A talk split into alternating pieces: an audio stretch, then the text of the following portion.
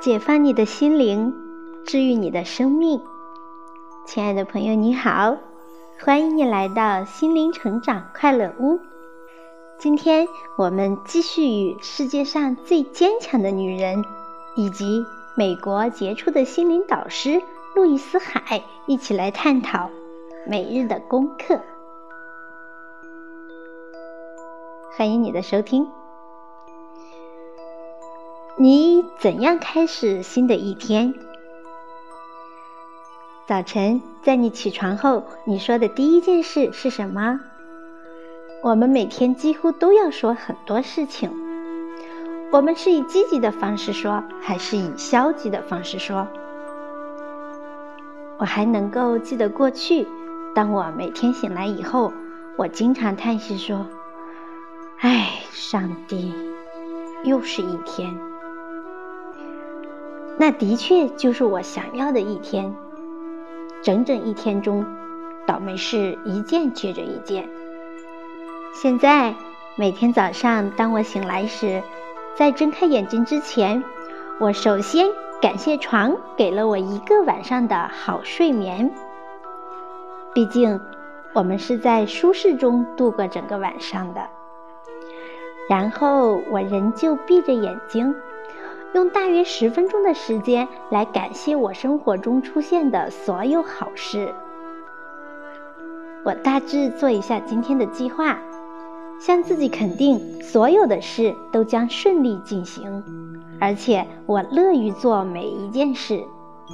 这就是我起床之前的冥想或祈祷。冥想。每天拿出几分钟，让自己坐着安静的冥想。如果你以前没有做过冥想，一开始用五分钟比较适宜。安静的坐着，调整你的呼吸，让思想从你的大脑中轻轻的流过。不要刻意选择重点，让思想自由翱翔。这是大脑的自由思考状态，不要刻意摆脱它。有很多关于冥想的书或培训班，这些都可以为你提供帮助。不管你从哪里开始，如何开始，你最终都会找到最适合你的方式。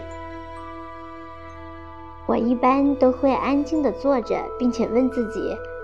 我需要知道什么？如果答案想来，我就让他来；如果他不想来，我就知道他以后会来。冥想的方式无所谓对错。另一种冥想的方式是安静的坐着，体会呼气与吸气时空气进出你的身体。在你吸气时数一。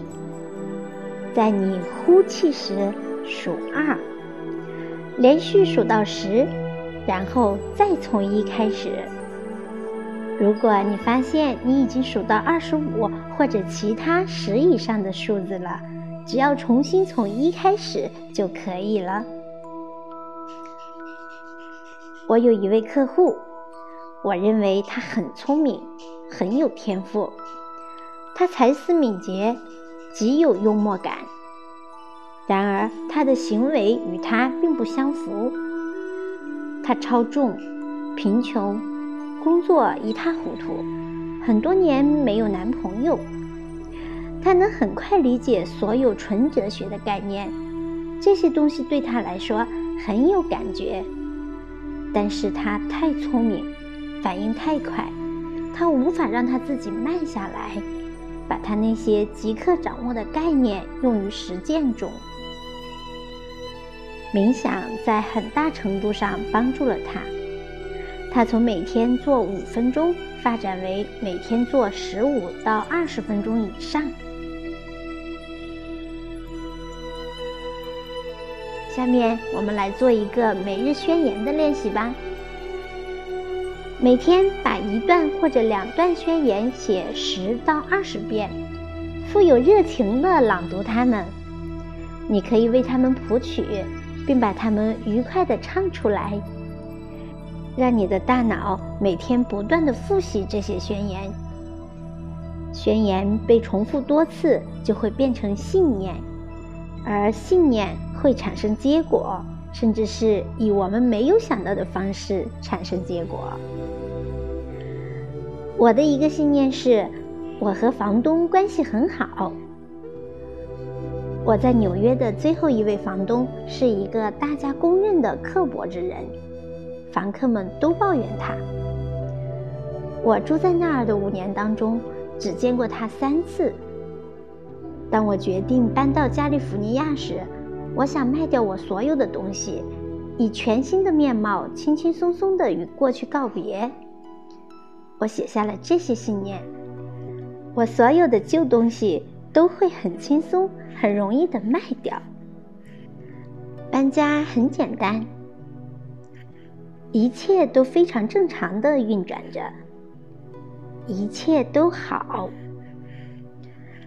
我并没有去想变卖东西有多么困难，也没有最后几个晚上我该睡在哪里这类消极思想。我只是按照我写下的信念去做。我的客户和学生们很快买走了所有的小东西和书。我写信通知我的房东，我将不再续租房子。使我感到惊奇的是，我接到了他的电话。他告诉我，因为我要离开，令他感到很沮丧。他主动为我写了推荐信，寄给我在加利福尼亚的新房东，并且问我是否可以把我的家具卖给他。这样，他可以把这套公寓连同家具一起出租。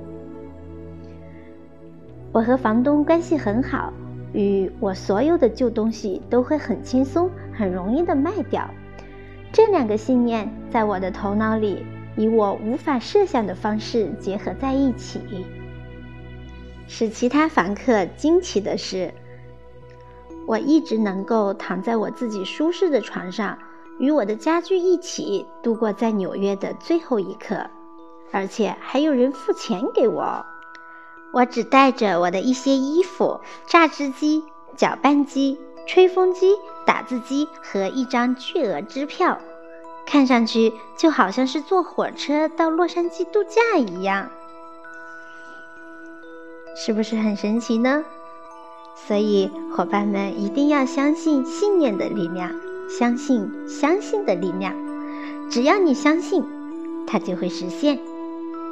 好，今天的分享就到这里，感谢你的聆听，下一期我们再会，祝你晚安，好梦。